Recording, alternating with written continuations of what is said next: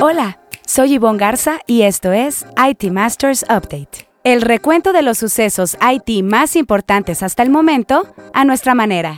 Cisco admite haber sido víctima de un ciberataque en mayo pasado. BlackRock lanza un fideicomiso privado en bitcoins. El BID formaliza su alianza con Red Hat en favor de la digitalización.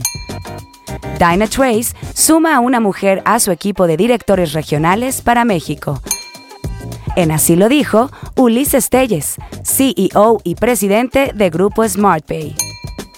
En el IT Masters Insight de la semana tenemos a Tania Olivares, directora de tecnología para América Latina de HSBC. Cisco fue víctima de un ciberatacante ligado a la banda Lapsus y algunos de los archivos que obtuvo fueron a parar al dark web pero Cisco aclaró de inmediato que no ha identificado ninguna evidencia que sugiera que el atacante obtuvo acceso a sistemas internos críticos. Talos, la División de Investigación e Inteligencia frente a amenazas de la firma, explicó que el pasado 24 de mayo se detectó el posible compromiso. Pero antes de entrar en materia, revisemos otros temas candentes en el dossier.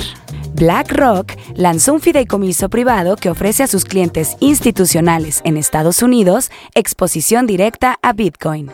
El nuevo fideicomiso pretende respaldar el uso de criptomonedas en tiempos en que sus resultados se han visto afectados. El administrador de activos más grande del mundo reveló el nuevo producto una semana después de que se anunciara su asociación con Coinbase, la plataforma de comercio de criptomonedas que reportó 63% de disminución en ventas en su segundo trimestre. BlackRock aclaró que a pesar de la fuerte recesión en el mercado de activos digitales, todavía ve un interés sustancial de algunos clientes institucionales en cómo acceder de manera eficiente y rentable a estos activos mediante su tecnología.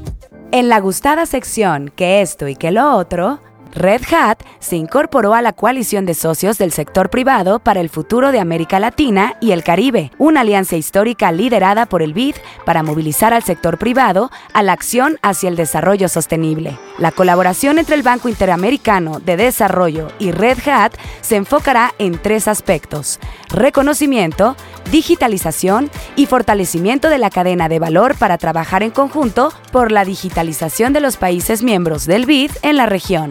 Por ejemplo, la transformación digital de los gobiernos para aportar transparencia y eficiencia en la gestión, así como temas de innovación basada en la diversidad e inclusión.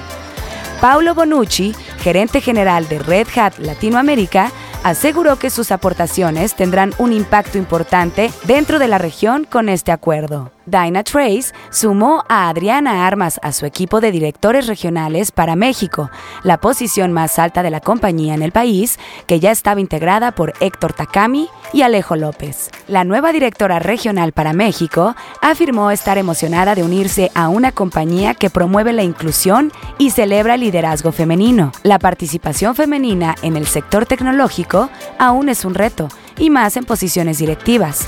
En México, son pocas las que dirigen empresas proveedoras. Armas forma parte del grupo de mujeres líderes del sector tecnológico como Mónica Aspe, de ATT, Maribel Dos Santos, de Oracle, Ángela Gómez, de SAP, o Blanca Treviño, de Softec.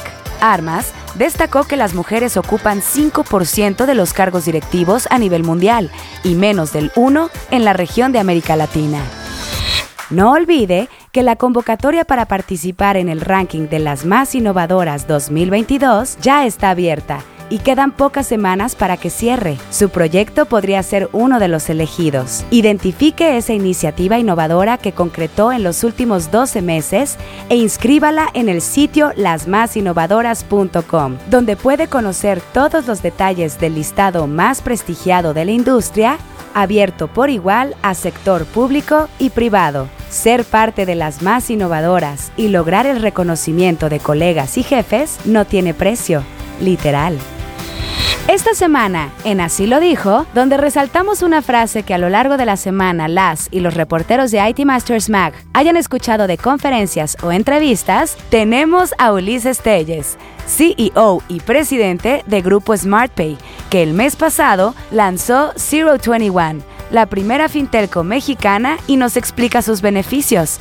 Escuchemos. Una Fintelco es una empresa que ofrece a sus clientes simultáneamente servicios financieros y de telecom, voz y datos celulares de manera unificada a través de una misma plataforma tecnológica de servicios y de atención. Una Fintelco aumenta el valor del cliente a lo largo de su vida útil, aumenta los ingresos promedio mensuales y disminuye el coste de adquisición de clientes, al mismo tiempo que ofrece beneficios importantes a sus usuarios ya que tiene un único número de cuenta para ambos servicios y se registran una sola vez usuario de una Fintelco no distingue si quien le ofrece el servicio es un carrier celular o una institución financiera.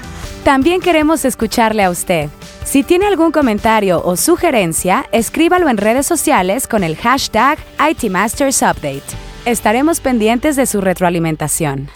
Ahora sí, el tema candente de la semana. En la investigación que dio a conocer Talos, la División de Ciberseguridad de Cisco sobre el ciberataque del que fue víctima en mayo pasado, se determinó que las credenciales de un empleado de la compañía se vieron comprometidas después de que un atacante obtuviera el control de una cuenta personal de Google donde se sincronizaban las credenciales guardadas en el navegador de la víctima.